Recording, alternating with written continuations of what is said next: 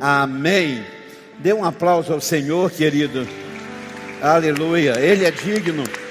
Ainda que a figueira não floresça, que não haja fruto na vide, ainda que o fruto da oliveira minta, ainda que não haja gado no curral, todavia eu me alegrarei no Senhor da minha salvação. Amém? Glória a Deus. Você que nos visita, seja muito bem-vindo. Você que está conosco através dessa transmissão, seja muito, mas muito abençoado. Essa semana eu estava orando ao Senhor e dizendo: Deus, me, me dê uma palavra, e eu tenho dito isso à minha família: não há ninguém que saiba mais o que você precisa ouvir do que o Deus da sua vida. E, e eu louvo a Deus porque essa é uma mensagem que Deus colocou no meu coração tão impactante. Porque nós estamos vivendo num tempo onde a desesperança campeia. Nós dormimos e acordamos ouvindo de pessoas em desesperança, gente querendo desistir, gente querendo tirar a vida, gente que não acredita mais. E eu disse: Deus, dá-nos uma palavra que possa trazer renovo à vida das pessoas. E eu quero que você abra a sua Bíblia comigo em Jó capítulo 14, do versículo 7 ao versículo 10. Jó capítulo 14, do versículo 7 ao versículo 10. Jó 14, versículo 7 ao versículo 10. Diz assim a palavra do Senhor: Porque há esperança para a árvore que, se for cortada, ainda se renovará, e não cessarão os seus renovos. Jó capítulo 7, ou capítulo 14, 7 a 10. Ok? Jó 14, 7 a 10. Jó 14, capítulo 14 de Jó, versículo 7 a 10. Amém. A esperança para a árvore que se cortada torna a brotar e os seus renovos vingam. Suas raízes poderão envelhecer no solo e o seu tronco ah, no chão morrer. Ainda assim, com o cheiro da água ela brotará e dará ramos como se fosse muda plantada. Mas o homem morre, morto permanece, e dando seu último suspiro, deixa de existir. Espírito Santo, fala conosco e ministra ao nosso coração. Fala Deus. Só o Senhor sabe o que os meus irmãos aqui, o que os meus irmãos em casa, o que esta cidade, esse estado, essa nação, o que cada homem e mulher precisa ouvir. Mas eu creio que essa noite tu mudarás vidas e realidades em nome de Jesus. Tu mudarás vidas e realidades. Tu mudarás e transformarás todo pranto em alegria, as vestes de cinza em vestes de celebração, para a glória e honra do nome de Jesus. Diga amém. Quem é Jó? Bem, Jó. Ah, não há com exatidão uma biografia de Jó, mas há alguns dados que são muito importantes. Jó viveu provavelmente 210 anos de vida. E se de fato ele viveu, segundo pesquisadores, esse tempo de vida, ele foi contemporâneo ali, próximo à geração de Terá, pai de Abraão. Esse homem teria vivido em Uz, esse Jó, uma região localizada ao noroeste de Israel, entre a cidade de Damasco e do rio Eufrates. Jó, ele é o protótipo do infortúnio inesperado que vem sobre pessoas e muda da noite para o dia a realidade. Jó é o protótipo de gente que estava indo muito bem como disse Renato Coutinho, e de repente a vida vira de cabeça para baixo. Inexplicavelmente e inesperadamente. Ele perde dez filhos num só dia. Ele perde todo o seu gado, seu rebanho, suas ovelhas, sua casa desaba.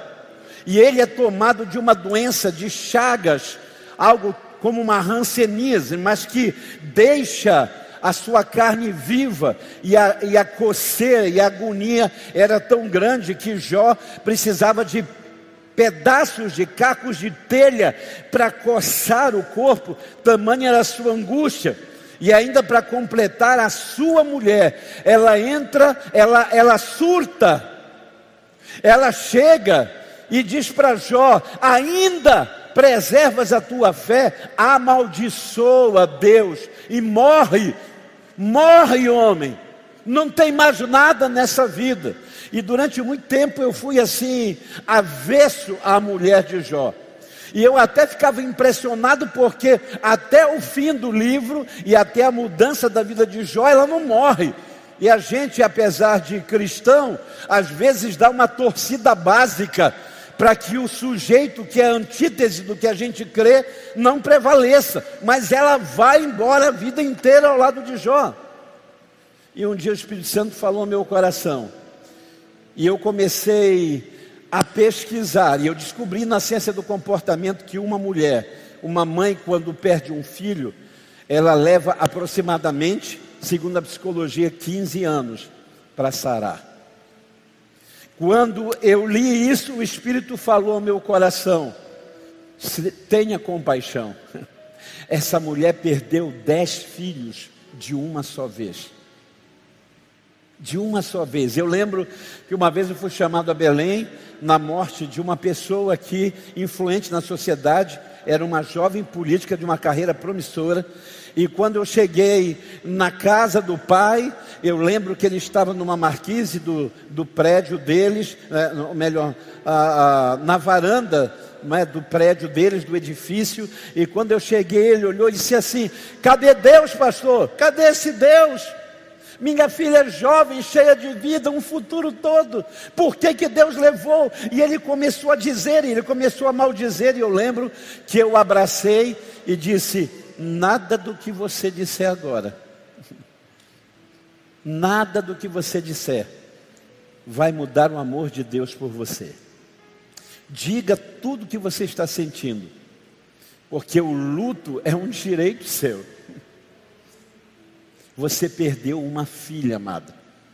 E aquele homem me abraçou e não conseguiu dizer mais nada e começou a chorar.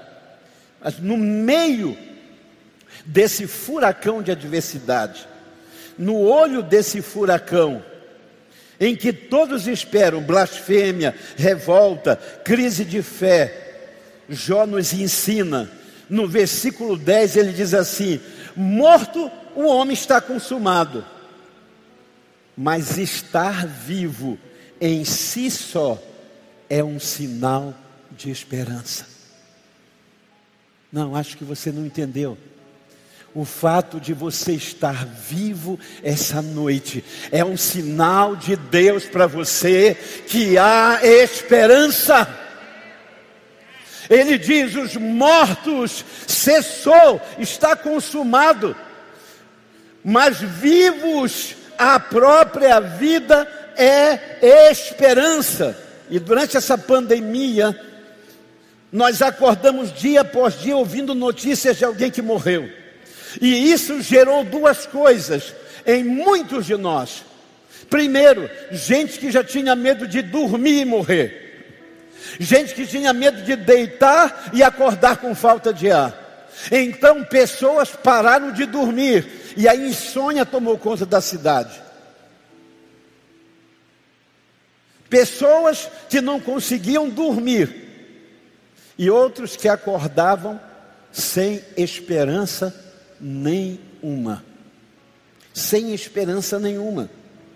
Mas Jó, que perde dez filhos, perde tudo que tem, com a sua saúde abalada, com uma esposa dizendo amaldiçoa Deus e morre.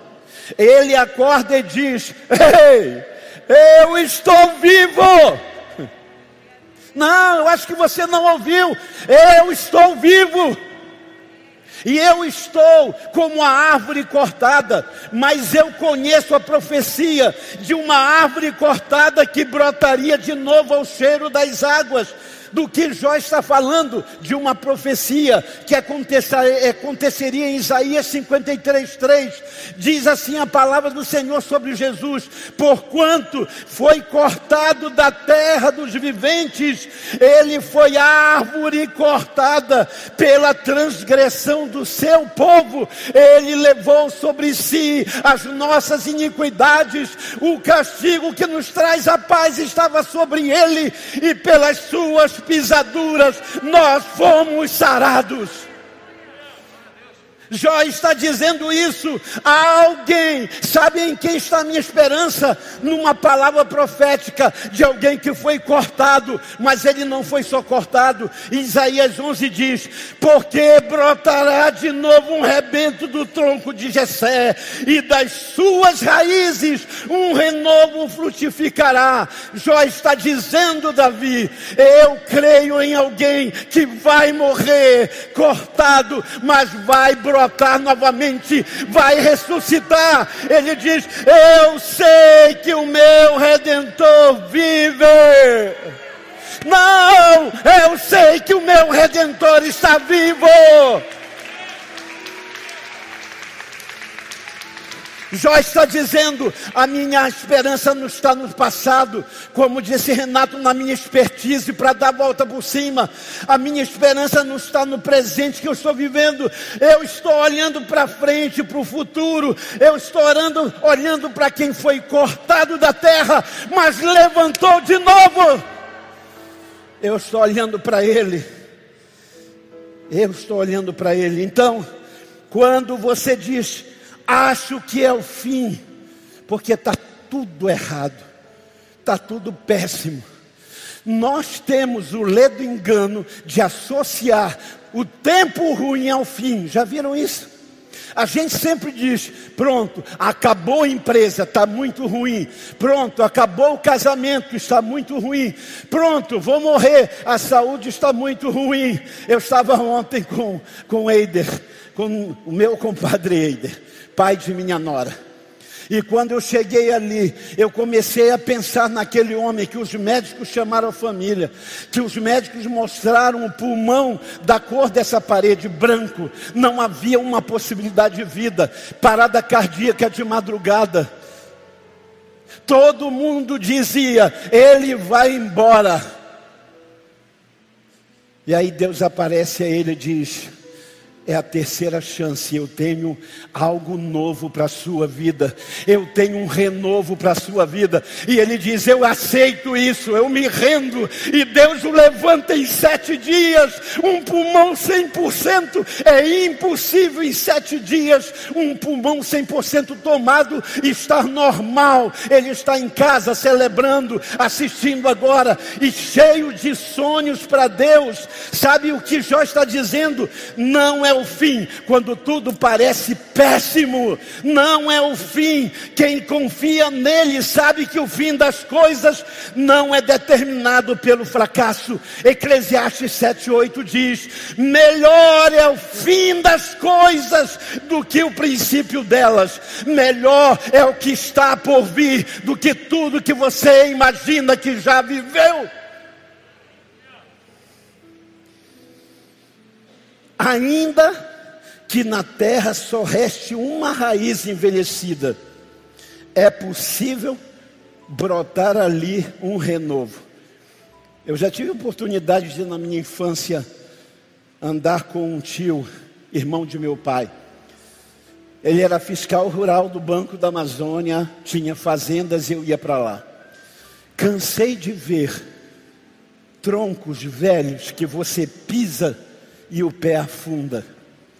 Você passa e diz: acabou. Um tempo depois você passa e tem um broto no meio de tudo aquilo que é podre. Sabe o que Jó está dizendo?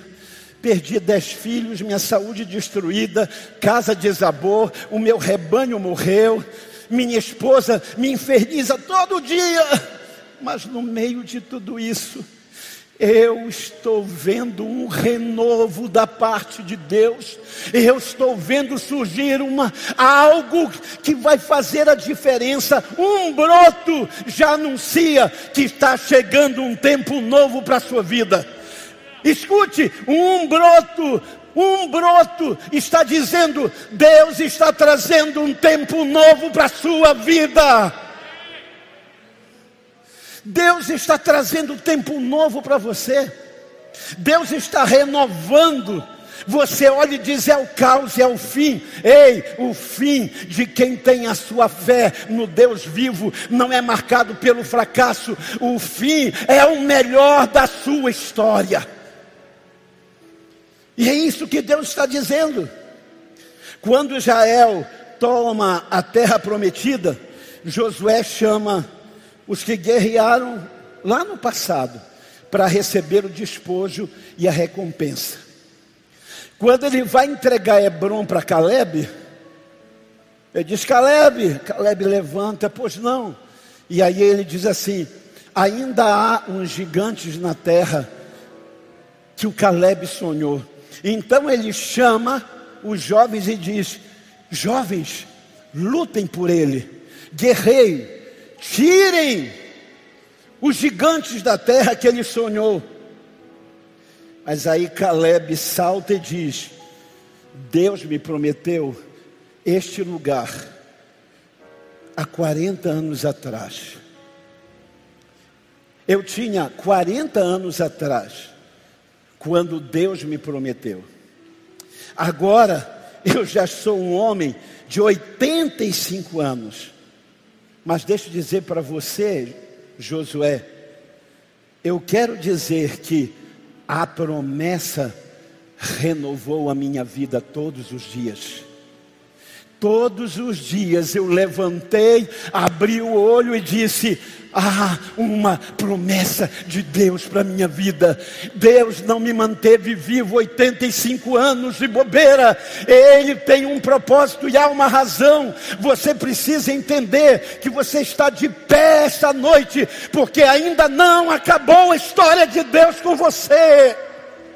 Ainda há algo que Deus está por fazer. Ele diz: Eu sou uma raiz velha, mas com uma promessa que se renova. Lamentações de Jeremias 3 diz: As misericórdias do Senhor são a causa de não sermos consumidos, porque grande é a sua misericórdia, que se renova cada manhã. Sabe por que eu estou vivo? Porque eu tenho uma promessa. Quantos têm promessa de Deus? Levante a mão e dê um glória a Deus, dê um brado de júbilo. Quem tem promessas de Deus não morre, não. Não morre, não. Tem a fé de Abraão.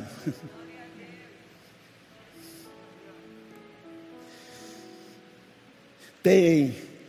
Existem coisas na vida da gente que a gente não explica, mas não é porque que não, por não explicar que a gente não não respeita e tem que admitir que Deus está nessas coisas. Ah, eu vou pedir que o Abraão me ajude aqui, por favor, antes que eu seja arrebatado né, deste altar com 40 graus que está fazendo aqui em cima. É, eu não sou uma pessoa que corro atrás de profecias, eu não sou uma pessoa que vivo procurando videntes, é, cristãos, não. Mas Deus sempre, quando quis me falar, Deus sempre falou e eu fui obediente em ouvir. Alguns dias atrás, uma hora da manhã, eu estava orando. E eu estava dizendo só no meu coração, porque é, envolvido com essa batalha espiritual e com essas guerras espirituais, eu aprendi a não dizer tudo, mesmo em oração. Eu oro muito no meu coração, na minha mente com Deus. E, e nessa noite, uma hora da manhã, eu estava de joelho e eu confesso aos irmãos que eu estava derramando meu coração, dizendo para Deus: Talvez eu estivesse como Ana, que não conseguia falar nada, só balbuciava e chorava. E eu pensava assim: Deus, eu tenho 58 anos de idade. Já não sou mais um menino. Deus, eu queria ter de novo a idade que eu tinha lá nos 20 anos.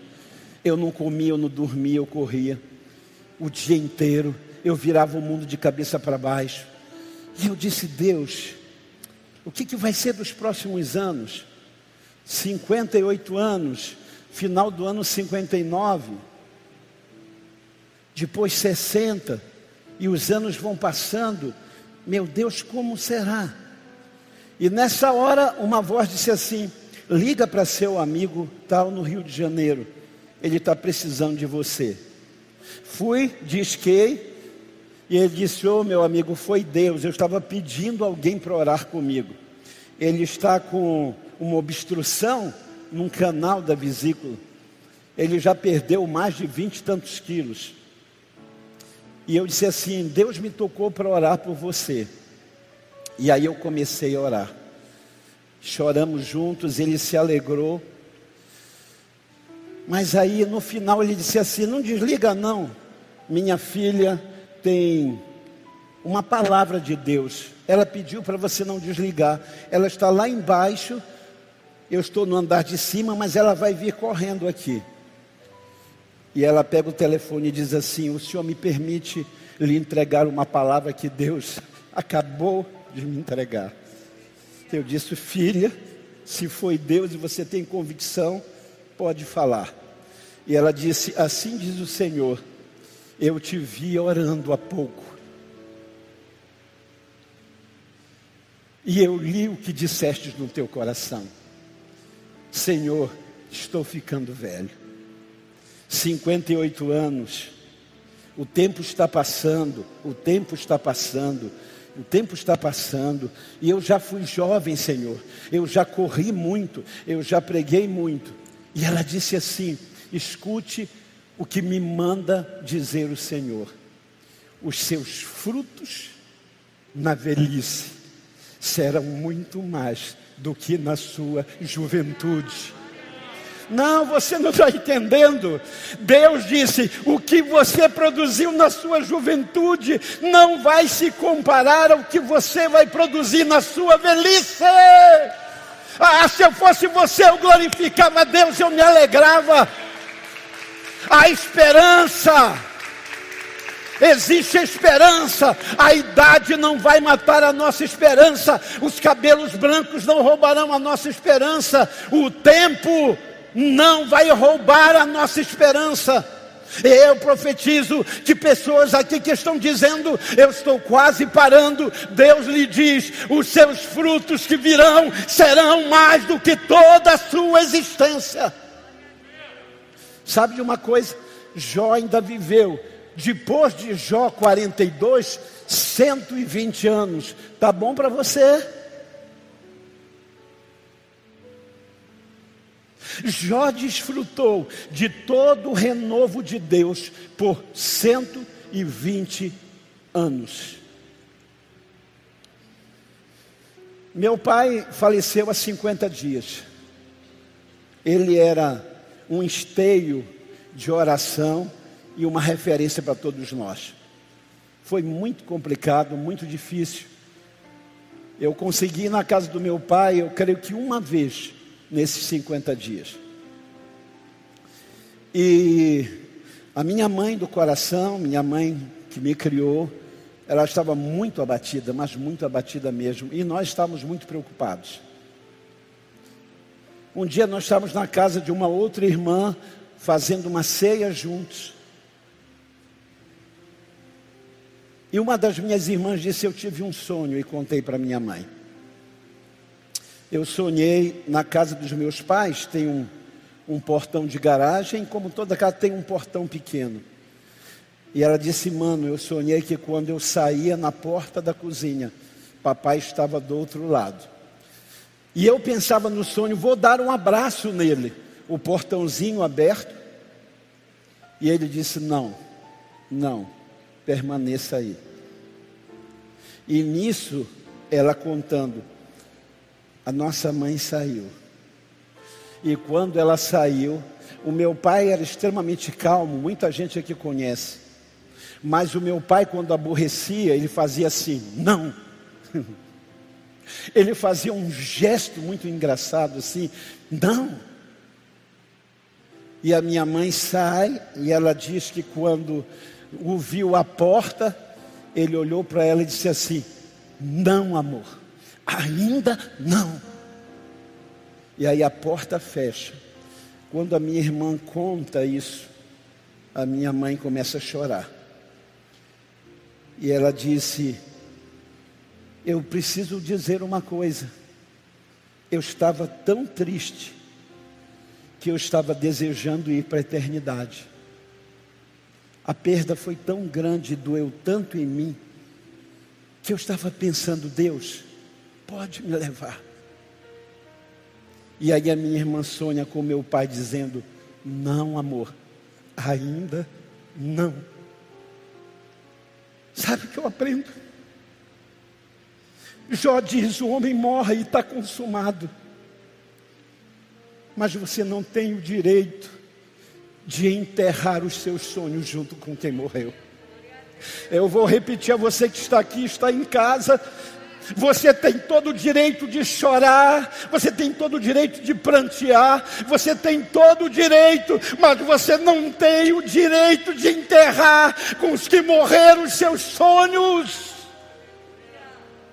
Suas expectativas não morreram. Deus está preservando você e Ele está dizendo: você não deixe morrer as suas expectativas junto com aqueles que partiram. Você pode glorificar o Senhor, você pode exaltá-lo nessa hora. Deus está falando com você nessa noite. Deus está falando com você. Não enterre os sonhos que ainda existem com quem partiu. Quem foi, foi com um propósito. Quem voltou, voltou com um propósito. Quem está aqui esta noite, está vivo por um propósito. Eu disse aos meus filhos, eles estão fazendo isso. Eu disse, filhos, quando a gente abre o olho, às vezes você corre para a geladeira, ou você corre para isso, ou você corre para o carro, ou você corre para o telefone, ou você corre, sabe? A gente tem coisificado a nossa esperança. Se eu não pegar em alguma coisa, o meu dia parece que não funcionou e estamos esquecendo de celebrar a vida. A vida por si só é um sinal profético de que há esperança de Deus para você. O que, que eu preciso, pastor? Nada, apenas abrir o olho.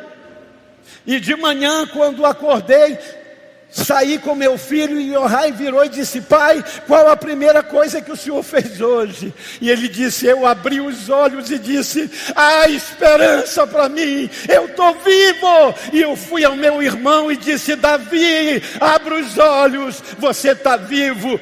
Há esperança para você. E é isso que Deus te trouxe essa noite.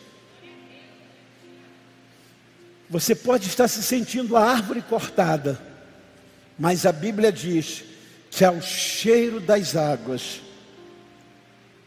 Sabe o que é o cheiro das águas? É quando a água é, está subindo e bate aquele vento e traz um frescor e aquele tronco que você olha e diz é o fim, brota um renovo, e o renovo se transforma em caule, e a, o caule em galhos, e os galhos com folhas, as folhas com flores. E sabe o que eu acho interessante? É que quem olha para você não vê mais o tronco nem a raiz envelhecida. Quem olha para você vê uma planta nova. Não, você não ouviu. Jó está dizendo: ao cheiro das águas, ele viverá de novo, brotará um renovo e será uma planta nova. Ninguém vai olhar para você e ver o velho, vai olhar para você e ver a novidade que Deus fez. É isso que Deus está convidando você essa noite. Nós não vamos superar esta crise no Brasil, no Amapá, em Macapá, em casa, se não tivermos esperança. Mas Jó diz: a minha esperança não é na minha expertise, não é na minha habilidade, não é na minha competência, não é no meu vigor físico. A minha esperança está numa profecia que alguém cortado dentre os viventes voltaria e se tornaria o renovo de Jessé. Os dois discípulos estão indo no caminho de Emaús. Eles estão indo de Jerusalém para Emaús, cabisbaixo. Jesus encosta do lado deles. E Jesus diz assim: Sobre o que vocês estão conversando? E por que que dois homens estão chorando assim em público? E eles dizem: O senhor não sabe? O senhor é forasteiro aqui? O senhor não sabe a respeito de Jesus Nazaré, que nós imaginávamos que era o Messias, o esperado, mas como ele foi acusado, foi preso, foi condenado, crucificado, enterrado, e é o terceiro dia e nada acontece. E Jesus começa a soprar sobre eles o cheiro das águas. Jesus começa a dizer: mas não é assim que está escrito. Jesus começa a fazer assim. E a água começa a cair sobre eles, e os olhos vão abrindo, abrindo, e quando eles sentam que Jesus pega o pão, parte e agradece, eles dizem: Yeshua, Jesus, ele some, e eles dizem: Não ardia de novo o nosso coração. Quando ele estava falando, a brisa estava soprando sobre dois troncos cortados, achando que chegou o fim. E esses homens voltam correndo, animados, dizendo: ele está vivo. Nós conversamos com Ele. Ele vive e reina para sempre. Curve a sua cabeça, feche seus olhos.